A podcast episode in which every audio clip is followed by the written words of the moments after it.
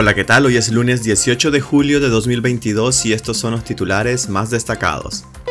Ortega se resguarda. El acto del 19 de julio solo será para invitados VIP. Mario Montenegro compone canción de odio contra la iglesia. Ortega castiga a ganaderos al cancelar expica y pretende confiscar el legado de Ernesto Cardenal en Solentiname. Extienden por una semana más el congelamiento de los precios de los combustibles. Imponen pena mínima a ex policía que violó a joven capitalina. Soy Odin Cáceres y les doy la bienvenida. Ortega se resguarda. El acto del 19 de julio solo será para invitados VIP.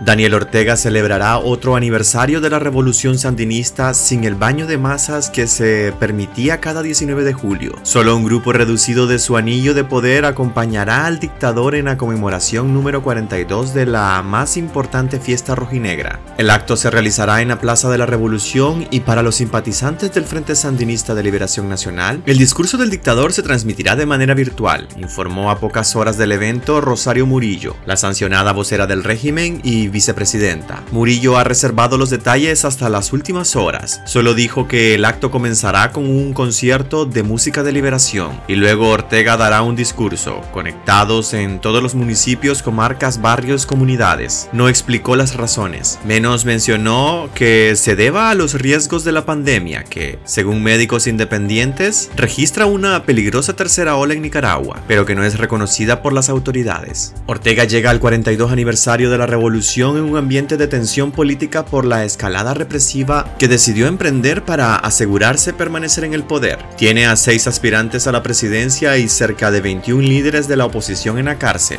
y se niega a liberarlos pese al costo político que eso representa. Mario Montenegro compone canción de odio contra la iglesia, el cantautor Mario Montenegro ha convertido en canción el odio de la dictadura de Daniel Ortega y Rosario Murillo hacia la Iglesia Católica de Nicaragua. El Curita es la composición que se suma a su obra artística. ¿Qué le pasa al señor cura? Detrás del confesionario guarda pistola y machete en la cama y el armario. Puede decir lo que quiera, todo será perdonado. Es el cura autoridad no puede ser cuestionado. La canción parece inspirada en la narrativa oficialista contra los sacerdotes y obispos de Nicaragua.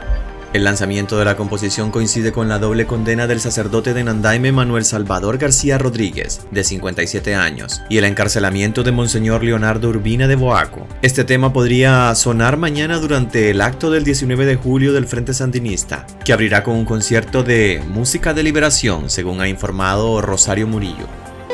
Ortega castiga a ganaderos al cancelar Expica y pretende confiscar el legado de Ernesto Cardenal en Solentiname.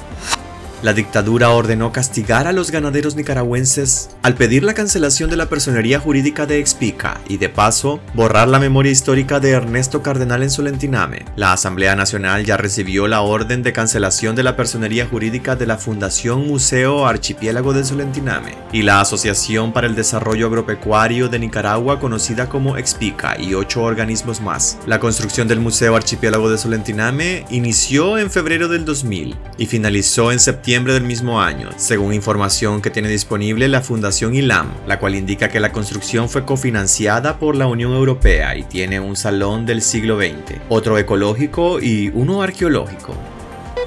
Extienden por una semana más el congelamiento de los precios de los combustibles, el gobierno extenderá en una semana el congelamiento en los precios de los combustibles para mitigar el impacto de las alzas internacionales en los costos del petróleo. Las autoridades decidieron asumir el 100% de dichos incrementos, que al final serán pagados por los impuestos de los nicaragüenses en la semana que va del 17 al 23 de julio, de acuerdo con una resolución del Instituto Nicaragüense de Energía INE. El galón de gasolina super se mantendrá en 5,16 dólares y el de la gasolina regular en 5,0 dólares. El galón de diésel se mantendrá en 4,55 dólares.